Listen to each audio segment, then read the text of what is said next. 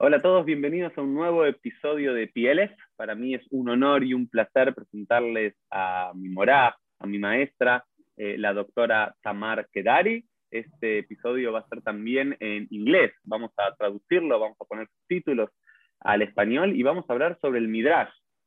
Y vamos a hablar sobre las mujeres del Tanaj en el Midrash. So, Tamar, welcome. Thank you very much. I just want to add that I'm now the Dean of the Schechter Institute of Jewish Studies, and we met there. You study there, so I should. Oh, um, I didn't know that. I didn't know yes. that. So, welcome to the Dean, Dr. Tamar exactly. Kedari, and the Dean of the Schechter Institute. So, Tamar, I just said in Spanish in a few words that you are my teacher, okay? Uh, one of mo my most amazing teachers that I had the opportunity to meet there at Schechter, I did one of my uh, work. I don't know if you remember. Uh, remember. For my uh, master's uh, in Midrash, I did with you about paternal Reish imprinting. That's right. Reish Lakish, nachon. Rabbi Yochanan. And Rabbi Yochanan, nachon, nachon. Uh, so uh, just we are going to talk about Midrash. We are going to talk about how Chazal, how our rabbi saw the women of the Bible in the Midrash.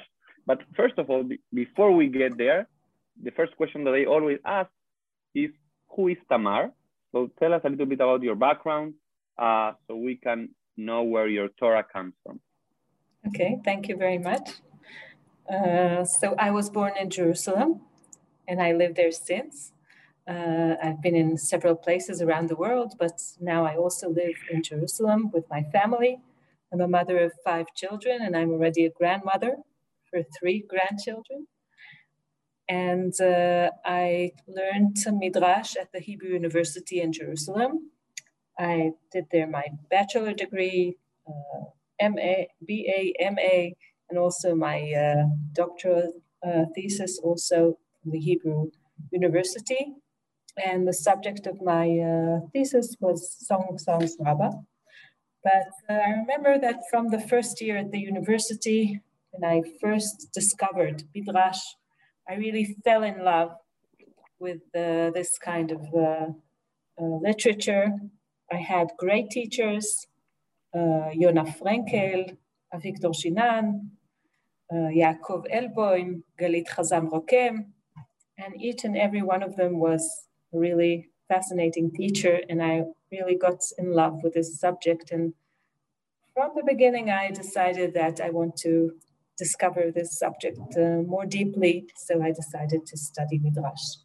And uh, today I'm uh, teaching at the Schechter Institute, where you also studied with me together. For sure. Wonderful, Tamara. So let's go into this literature, into this technique that you fell in love but I also have to say that I fell in love too, because uh, it's one of the most beautiful things I think that the Jewish people develop over history. Tell us, for someone that never heard the word midrash, how would you describe it to someone from Mars? Just come here. What is midrash? Okay, so um, first of all, most of us know the Bible and the stories of the Bible, and midrash is a second layer above the Bible. And in order to understand it, one must understand that this is something very creative. Uh, it's something that it's a kind of art. And only if you understand it as an art or something that people enjoy doing, you can really understand what Midrash is all about. Because the rabbis take the verses and they play with them. They understand what the meaning of the verses are. They also had what's called the Targum, the translation of the Bible, that they translated it to a, lang- a language that they knew, that was Aramaic during their time. And by taking the Bible and playing with words, they didn't try to understand it, but they tried to make it close to them, to themselves, to understand themselves, understand their lives, uh, the situation they're in. And the way they did it is taking verses and reflecting them upon different situations, expanding the stories, and finding their own problems and things that uh, um, they were busy with, finding them reflected in these verses and in, in the text of the Bible. So we're, maybe I'll say what, what time we're talking about. So we're talking Please. about. That, that was so, my next question. So so yes. please ask your question. no, no, no, that, that was exactly my next question. Yes. Uh, when and where this Midrash literature developed? So uh, it developed in the land of Israel at first, uh, and also in the land of Babylonia later on. During the first centuries, from 0 to 500 CE, and um, these rabbis, they're usually divided into two groups. The first group from 0 to 200, they're called Tanaim. Tanaim. Uh, Tana is uh, like re repeating, speaking and repeating something because everything was by heart. So they had to repeat again and again uh, the things they said in order to memorize them. And the second group was a group of rabbis that lived from 200 to 500 CE, and these are the Amoraim. Amoraim, again, from the words Amora, to say, le'emor, uh, because everything was very verbal. Uh, so these are the two main groups of the rabbis. The time of the Tanaim, they were all were uh, in the land of uh, Eretz Israel, and during the period of the Amoraim, they already split it into two centers one center in Babylonia, the second center uh, stayed in the land of Israel. So we have all this very creative uh, literature in both uh, geographical uh, areas. I have a question, and we will talk about Midrash this, this hour that we are going to be mm -hmm. together with our listeners and viewers. Uh, the rabbis were the first ones who start like as you say, I don't want to be disrespectful, but I will use the word that you said that they started to play with the Tanakh, with the Bible, or they took it from some other place? So, this is a very interesting question because um, when the rabbis do it, uh, they already, it's very developed, and we always ask ourselves, where did it start? Uh, we believe that it started in a very early period when they already started, uh, when the Torah was already started to be told. So if you ever, I have, uh, uh when I uh, grew up my children and they were smaller, I tried to tell them stories from the Bible. And then if you try to tell a story, you can never tell it exactly in the words, in the biblical words as it is said because the Bible, the stories are so concentrated and they're so, um, um, they don't give uh, a lot of information about how the people look and what the place looks like and so on. So if you try to tell the story in your own words, you find that you have to fill in all kinds of gaps. Now, when you fill in these gaps and you expand the stories your information, this is already the beginning of Midrash. The way you hmm. tell the story in your own words, the way you see it, the way you put your beliefs in the story. But uh, I'll continue saying that Midrash is something else. It's not only expanding, but it's also a playful way to expand the verses. Maybe this will be the next question. So I'll just uh, finish the first one. So we do believe it started very early, but it reached its uh, top during the time of the rabbis. Wonderful.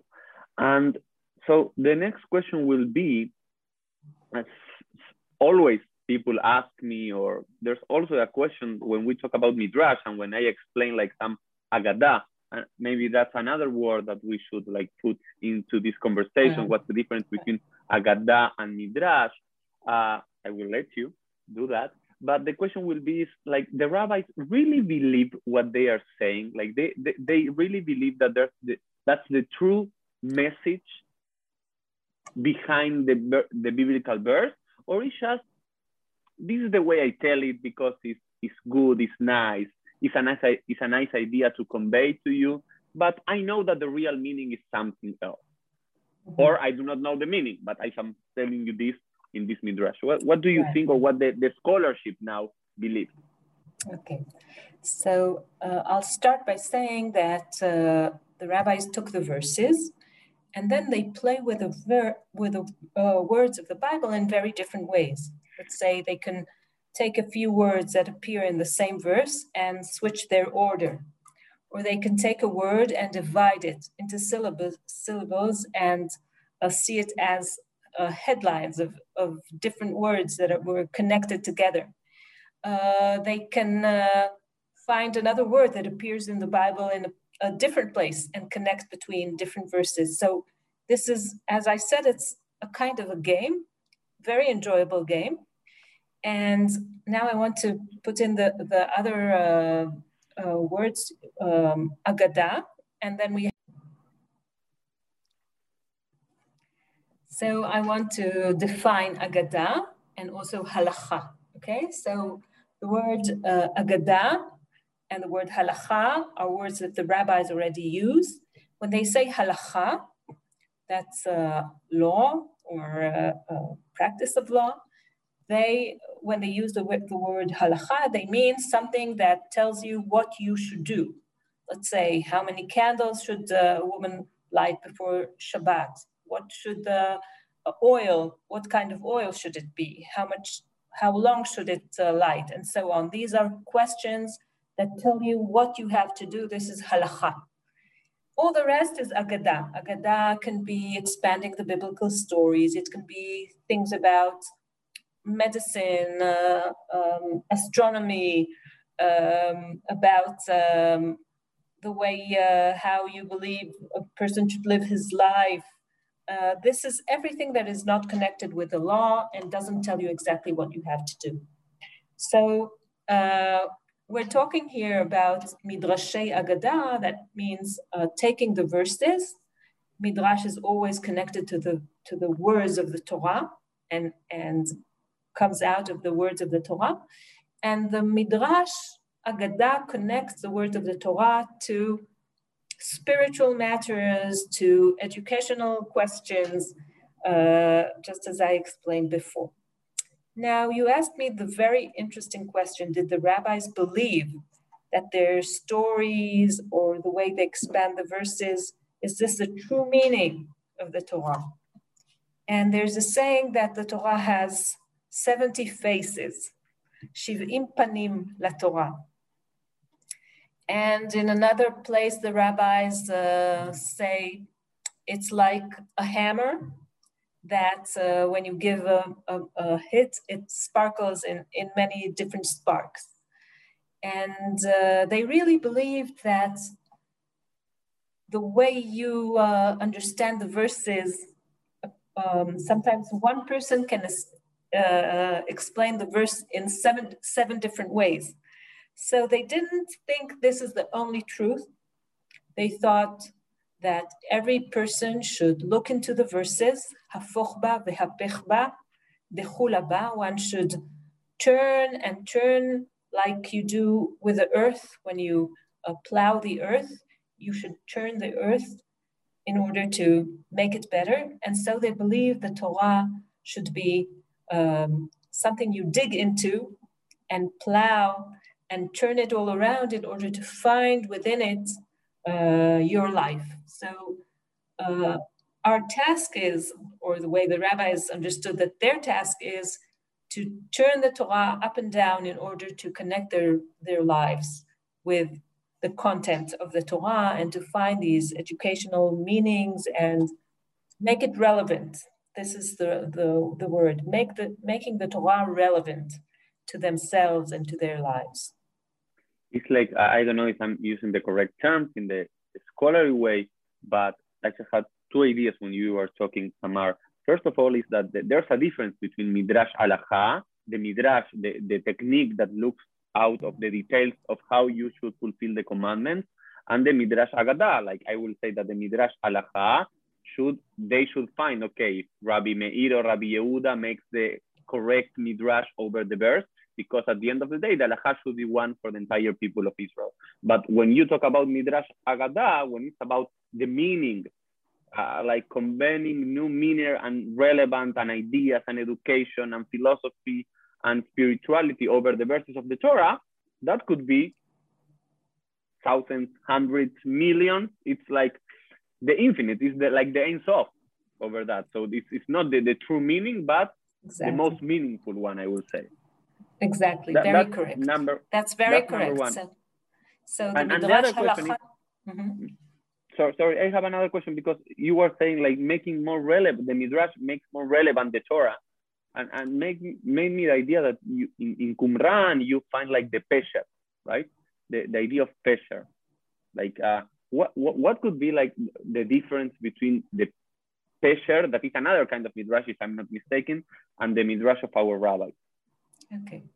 So, uh, first of all, this is very correct that in halachic matters, in matters of the law, the rabbis uh, used the midrash and this playful way of words, but they had certain techniques and their Yud Gimel Midot, 13 uh, ways of, of uh, you can do midrash on the on uh, halachic matters, and they didn't allow themselves this freedom that you can find in Agada. When you talk about midrash Agada, they had full freedom to do whatever they liked and they really believed that you can sit with another person and each one can um, say his own opinion and then the same rabbi can ha- have another opinion and say it in a different way and so on uh, and this was a real blessing in their eyes and a way of uh, bringing back um, Ma'amad Matan Torah, uh, standing in Mount Sinai, receiving the Torah.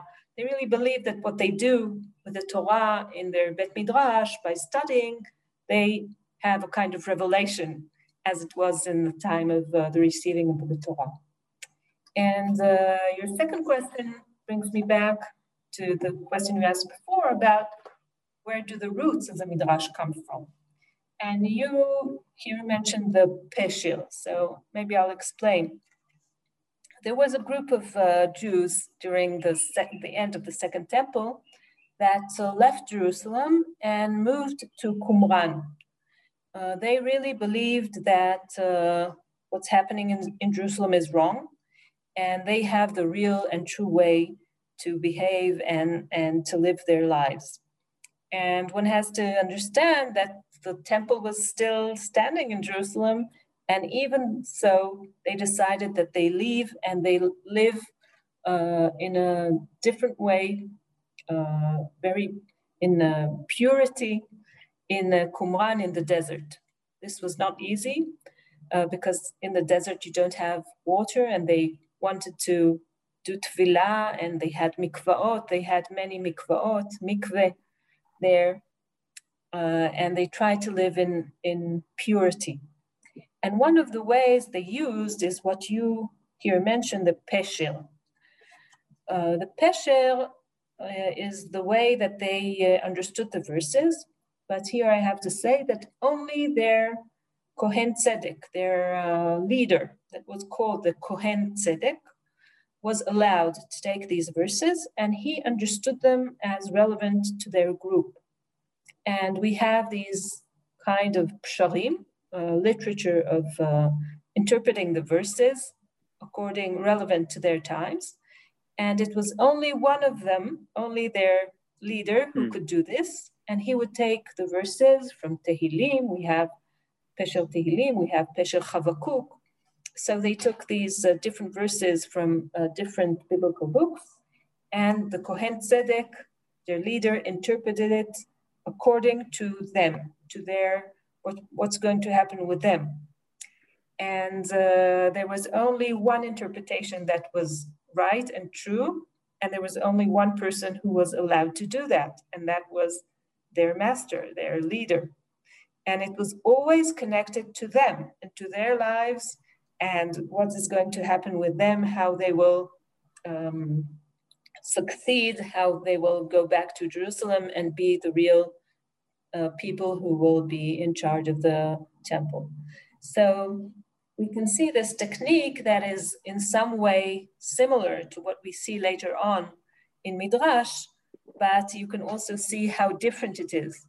Because in the rabbinic uh, literature, you can see such a, a, a large uh, so many uh, different rabbis expressing so many different ideas. This is something that is open to everyone. Everyone can do these kind of interpretations, and you can have different inter- interpretations on the same verse. So this multiplicity and uh, um, pluralistic uh, um, point of view is really something very special to the rabbis in specific. And for example, if somebody just in these last 20 minutes that we have been talking, they fell in love with Midrash, but can they go to a library and say, can I buy the Midrash? Or which are the books of, of, of Midrash? Okay, so we think that the rabbis uh, used to interpret all the biblical verses. Uh, it was part of the education. We think that uh, they learned uh, the, the, verses of the Bible, and together with them, they actually also uh, did midrash or played with midrash uh, with these verses. But we have uh, books, midrashic books on biblical uh, on the, on the Bible only on very few biblical books. So from the time of the Tanaim, uh, I'll remind again the Tanaim were the sages that lived between zero and 200. So uh, these Tanaim, we have um, midrashim, uh, four midrashim on the four uh, biblical books of Shmot, Vaikra, Bamidbar, and Dvarim. We do not have Midrash Tanaim on uh, Genesis, on Bereshit, because we do not have uh, almost any halachot there, and the Tanaim were very into halacha. Uh, their, their midrashim are called midrashi halacha. They were very into this uh, subject. This was their main matter when they studied uh, the Torah. But uh, so we have four books from the time of the Tanaim, of the four uh, from the Pentateuch, except for Bereshit.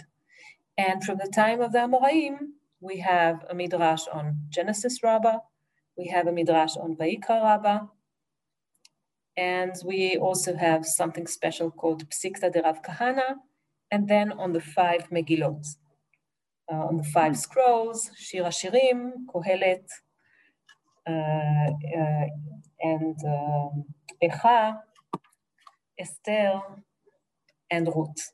So the five scrolls. I, I, I assume that that's because those were the books of the Bible that were read in the synagogue, or there's another reason why about them and not, I don't know, the book of Shmuel or uh, Joshua.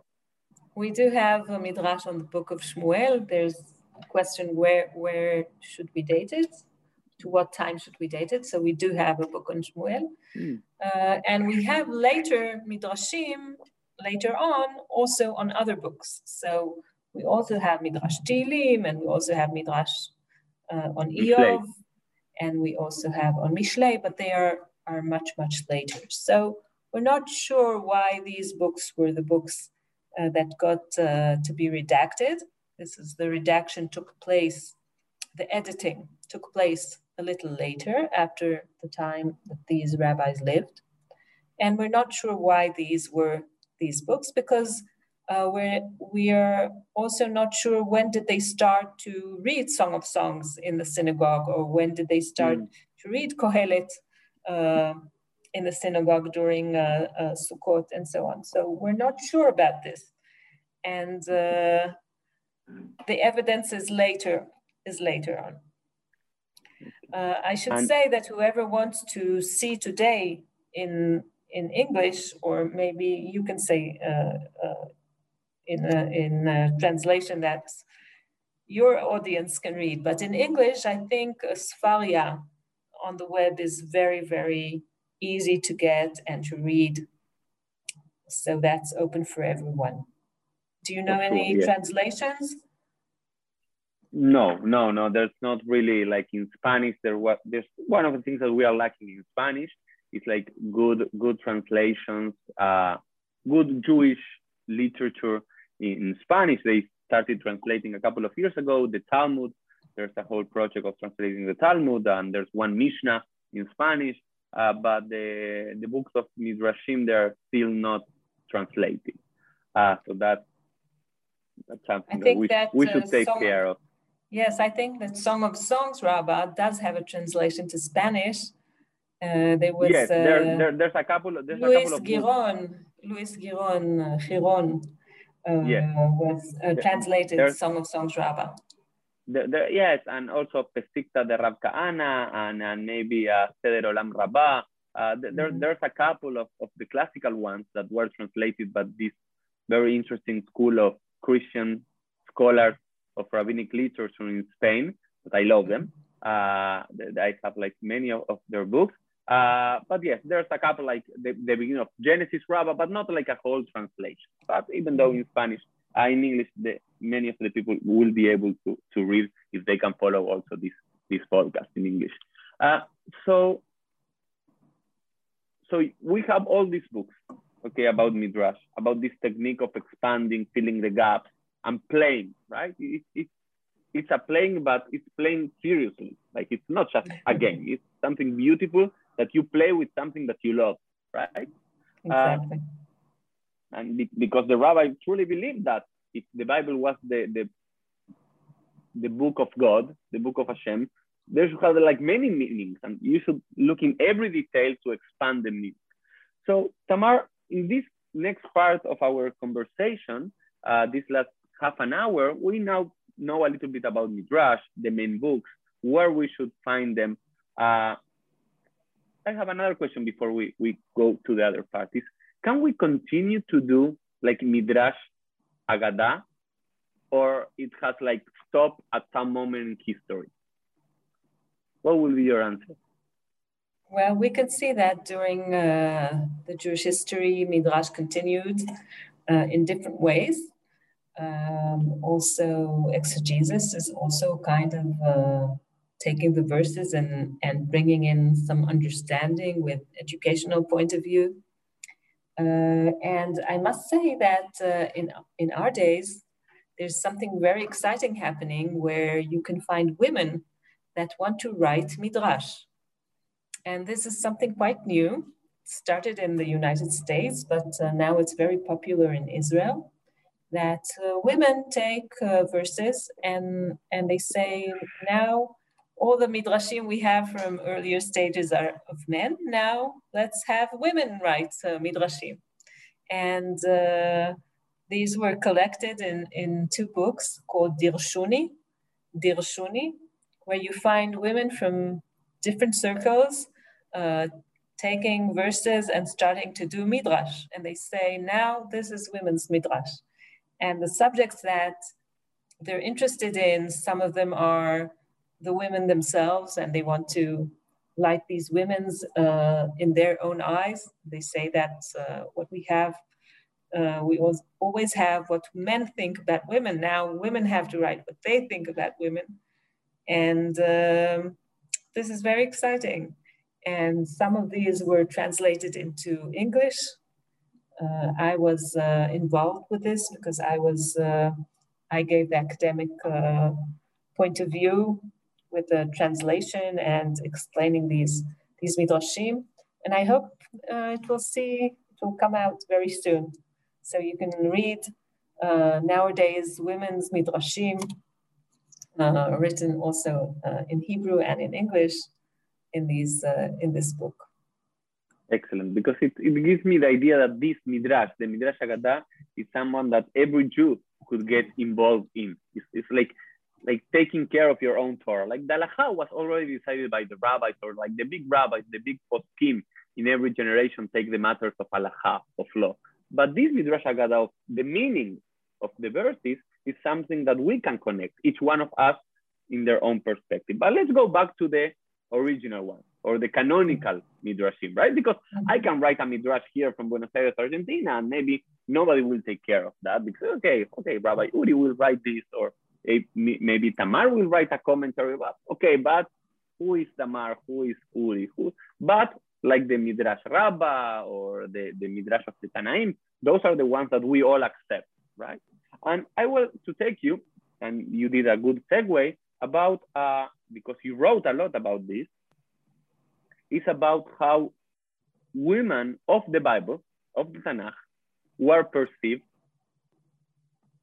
by our rabbis, by our Chazal? How are their uh, portrayed in this classical midrashim? Yes. Uh, so, so I have a question. I, I will tell our audience that we were going to talk with Tamar about another subject that she wrote a lot about uh, Shir Hashirim, but I just wanted to do something else, so she accepted. So thank you, Tamar, uh, for being lenient with me. And so the question will be, Tamar, uh, generally speaking, if you can say something in general, and then we go to some particular cases. How do the rabbis see the women of our Torah, our Tanakh? What is their perspective? What do they look in the Midrash about them? So uh, the rabbis, as they do to all the verses, they go verse by verse and they interpret the verses. But uh, if you gather up all their sayings, this is something that uh, you have to do when you're you do research. So you have to collect.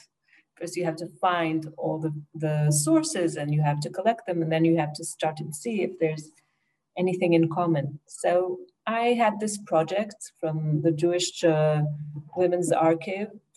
Archive. Um, uh, Moshe Shalvi was the one who started this project, and he asked me to write about women in Midrash. And I started, and then there were 70, 70 different um, entries about different women in the Midrash. 70 is, is, is not a it's not just a number, right? 70, like 70 faces, 70, 70 entries, exactly. 70 women. Wow. And uh, he started by a number of women and then it grew and grew. And uh, it really gave me some perspective of uh, what happens with women in Midrash. So I think um, it's uh, you can see different, very different variant uh, approaches to different women there's some women that they see uh, in a very kind way, very good way. I can say Miriam, the character of Miriam, uh, the sister of Moses. Uh, she's looked upon very positively. And then there are women who are looked upon uh, in a negative way, like like uh, Dvorah, Dvorah uh. Hmm. Uh, she's and not looked at so, so why? in such why, a good why, way. Why, why Dvorah? Because in the Bible, like, you know, Dvorah is like the great prophetess. She does everything good. She saves the people of Israel. She writes a beautiful song. Uh, and I don't know if I'm mistaken, but in the Bible by itself, you do not find anything bad about. That's How right. do the rabbis reach this conclusion, or, or why do they do it, or why do you think they do that? Right. I just wanted to give the whole picture that also about hmm. other characters in the Bible, you can find that sometimes the rabbis see them very positively and sometimes in a negative way. If I'll give an example to the negative this time, so uh, let's say Esav, uh, Esau, Esav, uh, the brother of, uh, of uh, Jacob, he is treated very negatively uh, by the rabbis. So it's not only women that we're talking about, but if we'll go back to Dvorah, I think that a woman that takes such a public role, uh, she wasn't looked upon uh, in such a good light. And she was very, very confident. And she worked very closely with uh, another man, with Barak, that was also the leader and in charge of the army. So I think their connection was uh, it um, made made all kinds of problems float up uh, that weren't seen in such a such a good way. Let's say the problem of yichud. How can a woman be with another man that's not her husband uh, and be in such a close contact as Dvorah and Barak were? and they found a, um, a solution to this problem. They married them. So mm. in the later in the later midrash, that sees her in a, a more positive positive way in Seder Eliyahu, they married them together. So Barak is the husband of Dvorah, and this solves the whole problem. But, so she's uh, Eshet Lapidot. Eshet Lapidot. Lapidot is Barak. So the word lapidot is light, and also the word barak is lightning. So this mm. they find this connection, and they say that Dvorah was wife of lapidot. That's the wife of Barak. So that solves their problem. But in the earlier midrashim that you find also in the Babylonian Talmud, first of all, they say that her name is not a nice name, mm. uh, and also Hulda. Hulda is a kind of uh, mouse. Uh, and they say that Hulda Neviah and Dvorah, they had ugly names, and and uh, this is a way to express uh, their feelings toward these characters. And they they have a problem with Dvorah that so many people came up to her and and consulted her. In she was a judge, so they say that she sat in a public place in the outside under a palm tree, and it was always outside, so there was no problem. And then they also talk about the way she she was so confident about herself. How come she called and sent to call Barak to come to her? A woman doesn't call a man to come in front of her. They see something wrong about this. And they say that because of that, she got punished. And in the middle of singing a song, suddenly the words disappeared and her prophecy stopped. And when she says, Uri, Uri, Dvorah, she tries to, Uri, Uri, wake up wake up, she tries to awaken her prophecy because uh, it stopped because of her um, pride.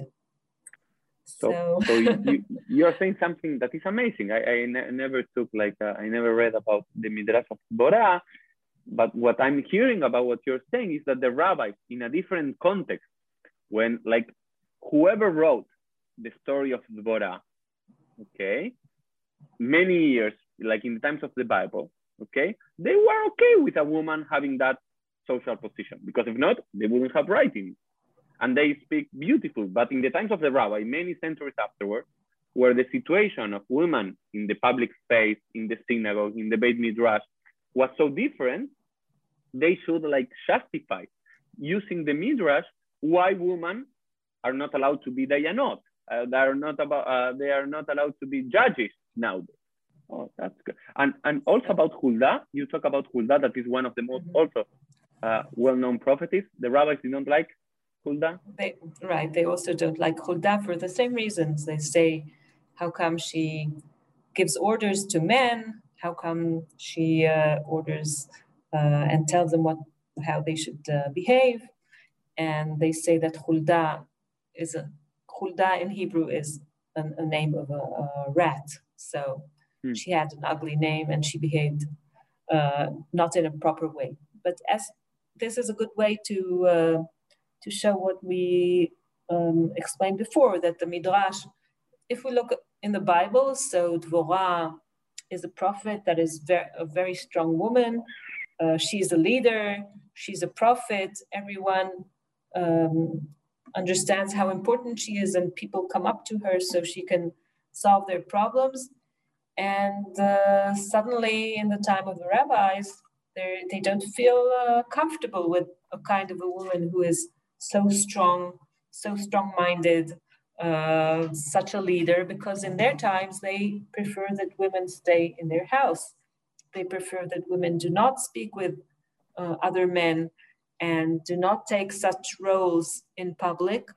And so they try to uh, by using the verses, they try to educate the people during their time in the way they believe is, is a good way of life. Now, we look at it differently because uh, we connect more to the Bible than to these uh, midrashim, but this is a way to see how the, the rabbis really worked uh, and used the verses in order to express the way their view of life and we can see the opposite in the character of Miriam. So she was also a prophet, but they see her very, very favorably. And why is that? Because she fulfilled what they thought a good woman should fulfill, for example. Because I remember the Midrash that Moses sang for the men and Miriam sang for women. So that's a differentiation. Why is that? why Miriam is looked positively? So uh, I'll just uh, a reminder to our uh, audience that Miriam was the sister of uh, Aharon. She was his oldest. Aharon and Moshe. She was the oldest sister in the family of three children, Miriam, Aharon, and Moshe.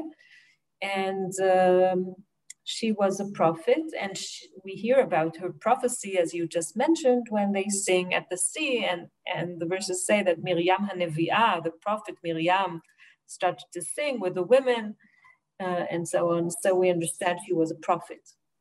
And um, the rabbis actually see her prophecy starting already from when she was a small, a little girl.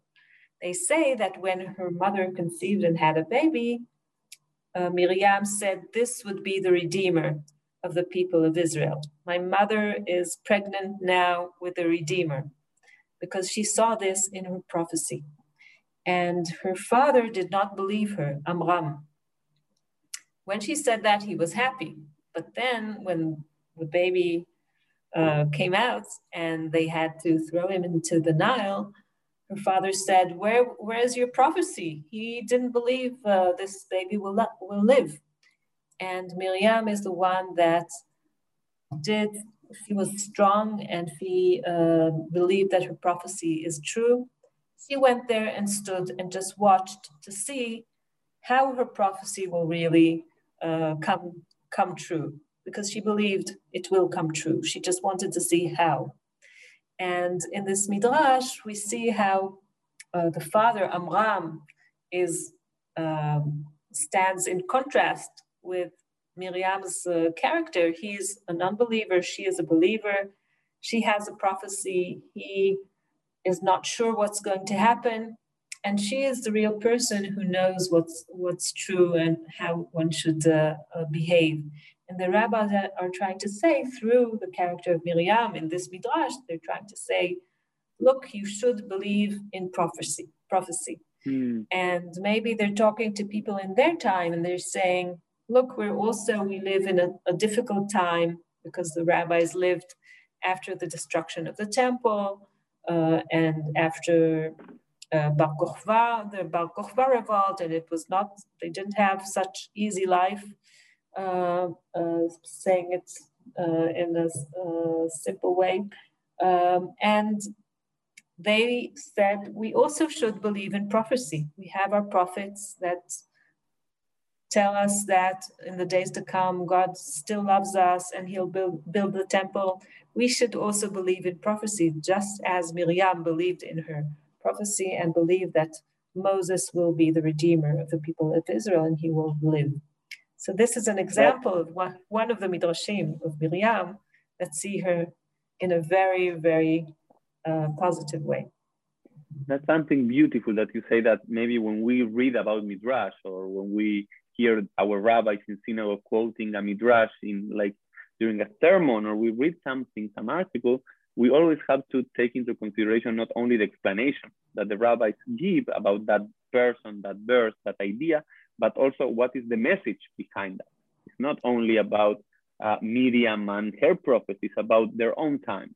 Now I have, if, if we can, in the next and the last 10 minutes of our conversation, let, if, if we can review, because I think that's amazing that it's an eye-opening, this conversation.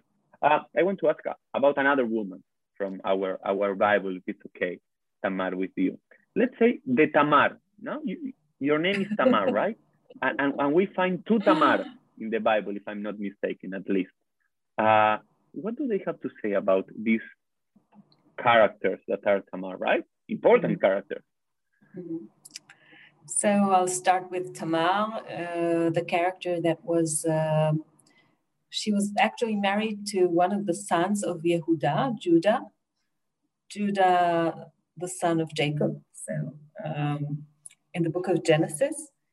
And after her husband uh, passes away, Judah gives her to his second son, and then uh, he doesn't want to um, bring children under the name of his brother, and God kills him too. So she becomes a widow of two of the sons of Judah. And then Judah just tells her, Go away, sit in your father's house, and wait until my third son will grow up. But he gives him to another woman because he's afraid that she is a woman that all her husbands die and he doesn't want to give her to his uh, younger son. And uh, this is all in the Bible. So I'm still in the biblical story. This is an, a, a, really amazing story. And Tamar decides to decided to, to take her uh, fortune in her own hands. And she uh, dresses up as a prostitute and she sits on the way and then uh, she judah judah himself uh, passes on this trail and she calls him in the tent. And she from one night together she conceives and has has a baby. She has twins from him. But when he finds out that she's pregnant he wants to kill her until she proves it was him because he asked him to give her a few of his personal belongings and she can prove that uh, they were together and these babies are really his. So the biblical story is, is very startling and, and interesting. And the rabbis deal with it in a very, very interesting way because uh, Judah is um, the one that uh, uh, David came from from his uh, dynasty, and also the Messiah, the Mashiach, will probably come from Judah. So they saw here something very interesting happen, happening, something that God is um, pulling the ropes from behind and making things happen without the humans, human beings knowing exactly what's what's happening to them. Um, everyone was busy with himself, but God was dealing with a bigger picture, with uh, making the Messiah, the Mashiach, giving birth to the Mashiach. Uh, one of the two twins, um, Peretz and Zerach, so one of the two twins was forefather of uh, so on uh, Boaz, uh, David, and the Mashiach to come. So they see everything as a part of a very larger story. Uh, and as, as so, they, uh, they give the character of Tamar the um, power or also power of prophecy. She, she mm. understands how things are happening. And when she asks for him she's to, able to, to, see more than Judah, right? There's some right, way that right. she's able to see. That's interesting, right? Because the, the one that is the, the tzaddik, the just one in the Bible is Judah, but in our rabbis is like uh, Tamar. And I remember a quote from the, the Talmud that says that that all is about intention, right? right? Because Tamar sinta, yatsu mimena melachim neviim, right? It's just that, that Tamar uh, had a erroneous sexual relationship, a, a wrong one, but because because she had good intention, like kings and prophets came out to her. So that's exactly. a whole idea about intention that is just amazing that the rabbis approve in some way becoming a prostitute for a night. It's, it's uh, interesting to see how they change things over. Let's say instead of saying that she um, dressed as a prostitute, uh, they mm. choose to say that uh, she was uh, so shy that uh, usually Judah did not know what she looks like because usually she was covered. Uh, so now when she uncovers, he doesn't know who she is because he was used to see her when she was co- all covered. She was so uh, she was so modest. Modest. She was so modest. So they prefer speaking about her modesty and the way she sees things when she asks him for his belongings. She asks for his uh, mate, for his uh, rod, and for his necklace. That is, he had his uh, stamp, his uh, chotemet, on this uh, uh, necklace. And each and every one of these signs is a sign of what's going to come um, um, the kingship. The rod is the kingship of Judah. Mm. And she understood already that their connection will bring uh, kings and queens will come out from this uh, special connection between them. So, and also about modesty, I just uh, remember that they how they connect, right? Women from the Bible and they make something together. That the, that the rabbi said that the two women that they cover up that you should be more modest because if you are modest, you are going to be God twins, right? Because we have the story of Rivka, of Rebecca, that she covers up and she has twins, Jacob and Esau, and also we have this uh, story about Tamar. And, and also something interesting that I remember I studied this with you has to do with the character of Rivka, right? That the rabbis applied to her uh, the verse of, of, of, of the Bible, right? Uh, as a rose between, I don't know how you say Hochim in English. Uh, um, thorns. Thorns. Kutzim. So, How, what, what can you say about this character of, of, of Rivka that in the Bible is problematic because she goes against Isaac in some way helping Jacob. How do the rabbis see yeah. Rivka?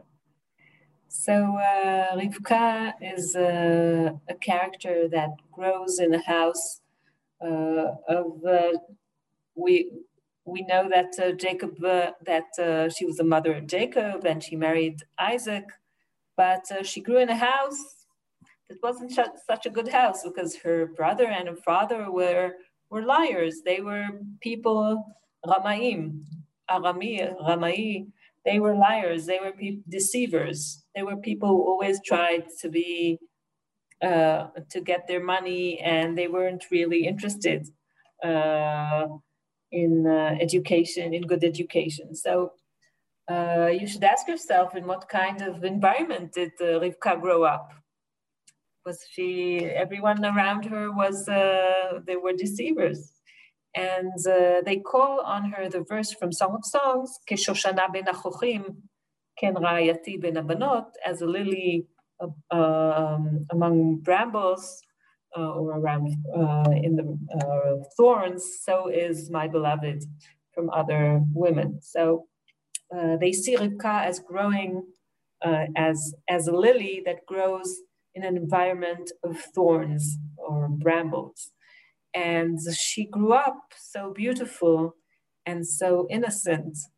Uh, the lily is white and uh, she has great scent. So Rivka was such a good person, although her father and her brother were deceivers, she was a good person. So they tried to influence uh, this to, to emphasize this point that she was such a lovely, uh, innocent, and uh, good person, although her family was different. And then when it comes to Isaac, they also think she saw she saw the things correctly. Isaac was an old man. Esav uh, deceived him by giving him, bringing him food and uh, deceiving him that he is interested in in uh, the mitzvot, in um, acting in a in a good way as a good Jew, but he was actually he deceived him. This wasn't true, and Isaac didn't see the things correctly. And when the Torah says he's blind, he wasn't really blind. He was blind of things that happened around him. He didn't see correctly he didn't look at the things that happened around him in the correct way. He saw it in a wrong way. That was why the Torah says he was blind. Hmm. And only Rebecca saw the things correctly. So she was the one that helped the things happen as they should. That's something we are getting to the end. I don't want to take you more time, but I could be speaking with you, Tamar, because you have 70 women, right? That you did some research uh, but we will let people we will put the link of all of that and god willing maybe we can some way and somehow translate it into spanish because it's just an, amazing work that you did and something that just to wrap up i don't know if you have something to say and add about this that we started about talking about Dvorah and Hulda. the rabbis did not really love her because of their position but you also have some rabbis that do not mistreat women from the bible but they like like even lift their characters, right? And, and that's something amazing. And like, and you talk about now women writing commentaries on the Bible, on our Torah, and it's so interesting because it's following that midrash because women can see something that men are not usually seeing. And you see exactly that in, in the in how the rabbis see the Benot Tzlofchad, the daughters of Tzlofchad, that is an amazing group of women, five sisters, that the rabbi says they saw something that even Moses was not able to see. And, and the approach of women to our text and our way of life, it was something that was lacking many years. So that's also something to say that not the, the rabbis necessarily talk badly or about women. They, they also listen, right? So they have many different uh, attitudes.